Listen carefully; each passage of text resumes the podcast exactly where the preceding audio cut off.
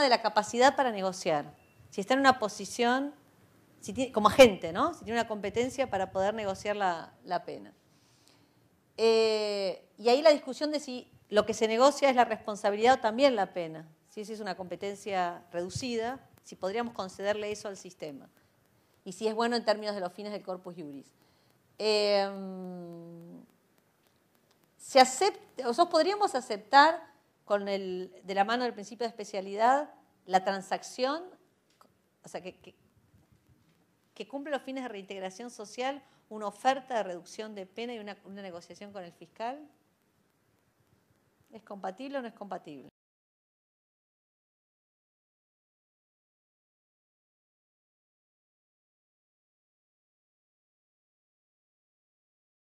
Si, otra vez, si quisiéramos generar un régimen abreviado, no tendría que ser el mismo régimen que se utiliza para adultos, porque tendría que ser un régimen que tenga en cuenta la particular condición procesal que tiene por, su edad, que esto es lo que dice la Corte Interamericana.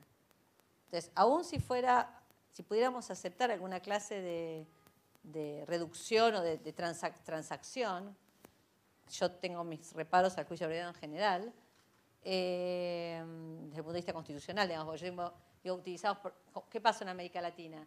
Pasamos del preso sin condena al condenado sin juicio. O sea, capaz que desde el punto de vista político criminal y la eficiencia del sistema se puede justificar, pero, pero claramente no en términos de reintegración social.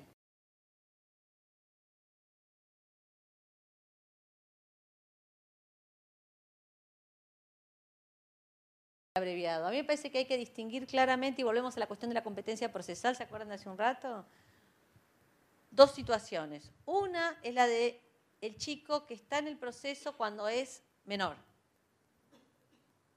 Y otra es la situación del chico que es sabido ya, o sea, eh, vinculado al proceso cuando ya es mayor. Claramente, como estamos hablando de un tipo de competencia procesal, en el caso de que sea mayor, la dificultad no está. El problema se plantea cuando el chico es menor. Y esta es una distinción que no se hace en la práctica.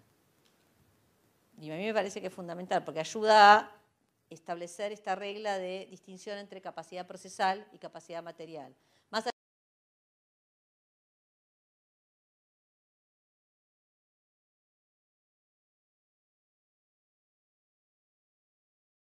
Bueno, una cosa que se plantea mucho en menores y que no se ve en adultos es que el proceso tiene una función educativa que no la tienen en...